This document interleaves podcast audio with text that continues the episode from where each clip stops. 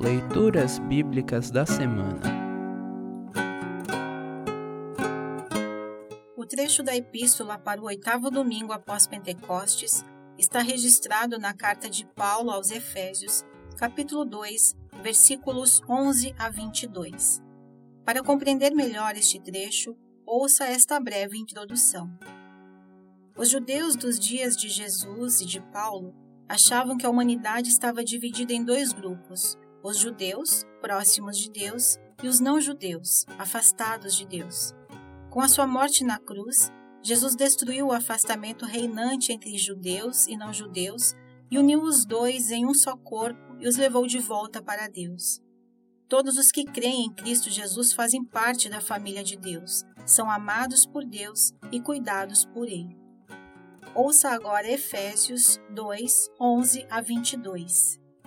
Efésios 2, 11 a 22. Título: Unidos por meio de Cristo. Lembrem que vocês, os não-judeus, eram chamados de incircuncidados pelos judeus, que chamam a si mesmos de circuncidados por praticar a circuncisão. Lembrem do que vocês eram no passado. Naquele tempo vocês estavam separados de Cristo, eram estrangeiros e não pertenciam ao povo escolhido de Deus. Não tinham parte nas suas alianças que eram baseadas nas promessas de Deus para o seu povo. E neste mundo viviam sem esperança e sem Deus.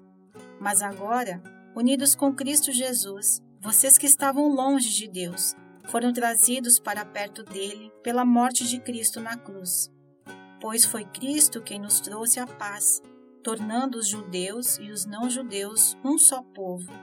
Por meio do sacrifício do seu corpo, ele derrubou o muro de inimizade que separava os judeus dos não-judeus. Ele acabou com a lei, juntamente com os seus mandamentos e regulamentos. E dos dois povos formou um só povo, novo e unido com ele.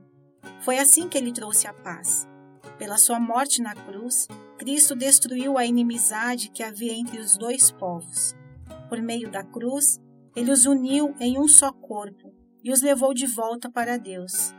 Assim, Cristo veio e anunciou a todos a boa notícia de paz, tanto a vocês, os não-judeus, que estavam longe de Deus, como aos judeus, que estavam perto dele. É por meio de Cristo que todos nós, judeus e não-judeus, podemos ir, pelo poder de um só Espírito, até a presença do Pai. Portanto, vocês, os não-judeus, não são mais estrangeiros nem visitantes. Agora, vocês são cidadãos que pertencem ao povo de Deus e são membros da família dele. Vocês são como um edifício e estão construídos sobre o alicerce que os apóstolos e os profetas colocaram.